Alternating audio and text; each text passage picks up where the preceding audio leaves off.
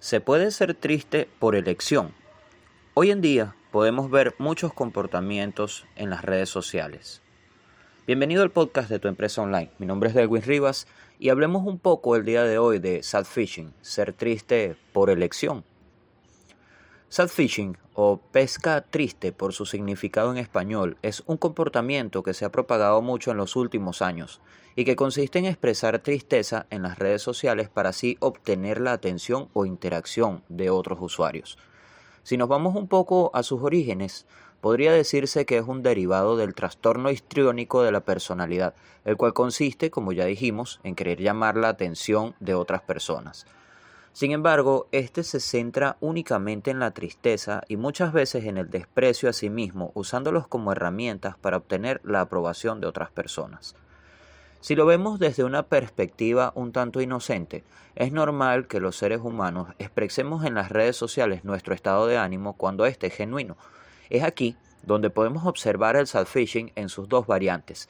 La primera cuando la persona de forma inconsciente expresa su tristeza debido a una ruptura emocional, la pérdida de un ser querido, etc., buscando el apoyo de sus allegados en un momento difícil. En este punto hay distintas opiniones, como el caso de Justin Bieber hace unos años, quien publicó una vez que luchaba contra la enfermedad de Lyme. Para algunos era motivo de solidarización, mientras que para otros pareció una vil forma de llamar la atención, las opiniones pueden ser distintas, casi tantas como puntos de vista, aunque por lo general siempre habrá dos bandos, los que se ponen de parte de quien publica y lo apoyan y sus detractores. La segunda forma de hacer sad-fishing generalmente es elección de quien publica y que con premeditación busca mostrarse triste ante los demás con tal de llamar la atención. Esta persona no necesariamente tiene que estar pasando por alguna situación difícil, simplemente ha tomado esta actitud porque se le ha hecho rentable. Este comportamiento, por increíble que parezca, es más habitual de lo que se cree. Son muchas las personas que expresan un estado depresivo y de autodesprecio simplemente por diversión o por obtener la aprobación de otras personas. Si bien no existe un rango de edad en el que sea más notable, Podemos verlo en la generación Z o Silenials, como también se le puede llamar, y que comprende las personas nacidas a finales de la década de los 90 y principios de los años 2000 hasta la actualidad, la cual suele ser más expresiva que las anteriores. Esta llamada generación de cristal que de alguna manera ha humanizado un poco más al mundo. Sin embargo, una cosa es humanizar y hacer visible que los seres humanos tenemos sentimientos y la otra es echar mano de lo negativo para hacerse notable, ya que esto puede tener sus consecuencias negativas. La más peligrosa probablemente es el hecho de quedar expuestos a depredadores de Internet, los cuales se aprovechan del estado mental de otros para conseguir distintas cosas. Por otro lado, aquellos que constantemente necesitan la aprobación de otras personas muestran claramente un signo de debilidad que puede ser usado en su contra. En episodios anteriores he comentado que la dopamina que produce la interacción de otras personas suele ser adictiva y queda de nosotros mismos controlar la ansiedad que produce no recibir la constante aprobación de los demás.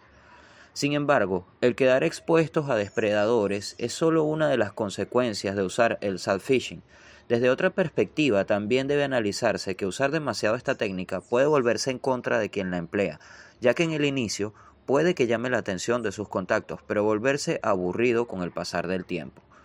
Esto, lógicamente, genera rechazo, y lo que en un inicio puede ser una estrategia para llamar la atención puede terminar siendo todo lo contrario. En mi experiencia personal ya he eliminado varios contactos que hacen uso excesivo del self-fishing. Si estás vibrando en una frecuencia distinta a ellos, te recomiendo que también lo hagas, es decir, que los elimines. Las palabras que leemos o escuchamos suelen tener poder sobre nosotros, aunque no parezca que sea así. Si te rodeas de pesimismo, acabarás también como un pesimista. Y ojo, no digo que debas ser optimista por obligación, de hecho todo en exceso es malo, pero las actitudes que te frenan obviamente te hacen más daño que aquellas que te impulsan a continuar. Para finalizar, y un consejo para los padres, revisen siempre qué publican sus hijos. Si bien muchas veces no podemos controlar lo que ven en las redes sociales, podemos ir un poco más allá y conocer sus emociones con aquello que deciden expresar. Si te ha gustado este episodio, te invito a compartirlo desde anchor.fm barra somos bloggers. También puedes hacerlo desde nuestro sitio web tuempresaonline.com.be en la sección podcast. Si tienes algún tema de sugerencia para colocarlo en este podcast, puedes escribirnos a somosbloggers.tuempresaonline.com.be. Este podcast viene también a nombre de Generación Podcast. Si tienes uno o quieres crear uno, te invitamos a unirte a nuestras redes sociales y entre todos te vamos a ayudar a crecer. Puedes escucharnos a través de Generación FM, el enlace lo puedes encontrar en la sección podcast de tuempresaonline.com.be todos los lunes a las 12 del mediodía, hora de México, una de la tarde, hora de Venezuela. Nuestras redes sociales, arroba sigue blogueando. Mi nombre es Delwin Rivas y nos escuchamos en una próxima ocasión. Chao, chao.